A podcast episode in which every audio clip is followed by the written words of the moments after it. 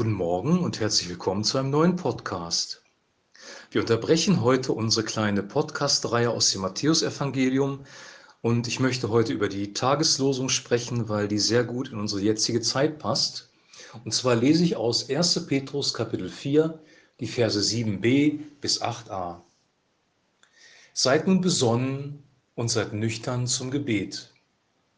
Vor allen Dingen aber habt untereinander anhaltende Liebe. Der Apostel Petrus fordert uns hier auf zu Besonnenheit, Nüchternheit und Liebe. Und das sind Dinge, die uns gerade verloren gehen in unserer Gesellschaft. Wir leben in einem Zeitalter der Empörung, so schreibt es die Presse. Ähm, es ist sehr viel Unruhe in der Gesellschaft. Wenn man liest, was in den sozialen Medien so vor sich geht, ist das sehr geprägt von, von einer emotionalen Aufregung, Überreagieren, Hass, ähm, Aggressivität, die Liebe geht verloren und die Besonnenheit geht auch verloren. Und interessanterweise schreibt Petrus diese Verse im Zusammenhang mit äh, seiner Sicht für die Endzeit, weil er sagt vorher, es ist aber nahe gekommen das Ende aller Dinge. Und äh, Jesus selber sagt, dass am Ende der Tage wenn ähm, das Finale sozusagen eingeläutet wird der Geschichte der Menschheit, die Liebe in den Menschen erkalten wird und die Menschen werden ähm, selbstsüchtig und aggressiv werden. Und genau das sehen wir buchstäblich vor unseren Augen in Erfüllung gehen. Ähm, Besonnenheit. Besonnenheit ist eine, eine Tugend, über die schon ähm, Sokrates 400 Jahre vor Christus äh, gesprochen hat, etwa. Und ähm, Besonnenheit bedeutet, und ich lese jetzt mal aus Wikipedia, weil mir sehr gut gefällt, wie Besonnenheit da beschrieben wird. Ähm, Besonnenheit, altgriechisch Sophrosyne, bezeichnet im Unterschied zu Impulsivität die überlegte, selbstbeherrschte Gelassenheit, die besonders auch in schwierigen oder heiklen Situationen den Verstand die Oberhand behalten lässt, um vorschnelle und unüberlegte Entscheidungen oder Taten zu vermeiden. Während Besonnenheit auf den rationalen Aspekt hinweist, betont Gelassenheit die emotionalen Anteile innerer Ruhe. Ich lese das nochmal, weil das wirklich sehr tief ist. Besonnenheit, altgriechisch Sophrosyne, bezeichnet im Unterschied zur Impulsivität die überlegte, selbstbeherrschte Gelassenheit, die besonders auch in schwierigen oder heiklen Situationen den Verstand die Oberhand behalten lässt, um vorschnelle und unüberlegte Entscheidungen oder Taten zu vermeiden. Während Besonnenheit auf den rationalen Aspekt hinweist, betont Gelassenheit die emotionalen Anteile innerer Ruhe.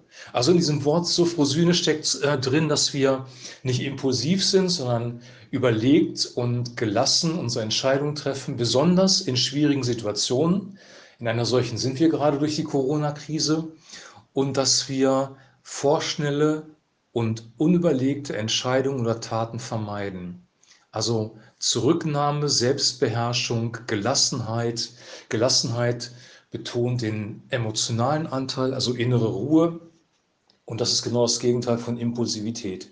Wir leben in dieser, in dieser Zeit, in der die Empörung sich breit macht. Und ich glaube, wir brauchen diese, diese Tugend, die Sokrates beschreibt, wieder in unserem Leben.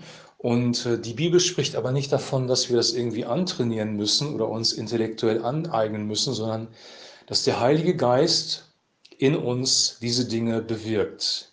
Ähm, in Galater 5, Vers 22 ist ein Anteil der Frucht des Heiligen Geistes Selbstbeherrschung und das geht in eine ähnliche Richtung.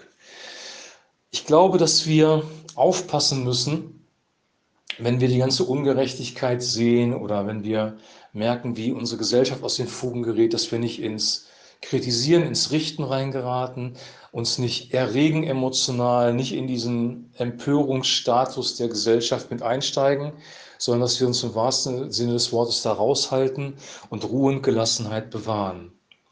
Und wie gesagt, die Quelle, die Quelle für innere Ruhe, die Quelle für innere Gelassenheit ist wirklich der Heilige Geist. Und dann spricht ähm, Petrus hier von Liebe, anhaltende Liebe untereinander.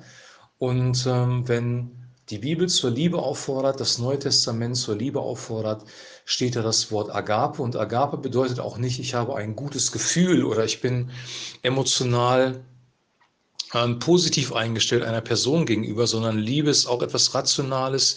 Liebe bedeutet, das Beste des anderen zu suchen und hat nicht in erster Linie mit Gefühlen zu tun. Die Gefühle der Barmherzigkeit kommen dazu, weil das auch Gott bewirkt. Und diese Agape-Liebe ähm, ist die Liebe, die ähm, von Gott selber kommt. Gott ist die Liebe.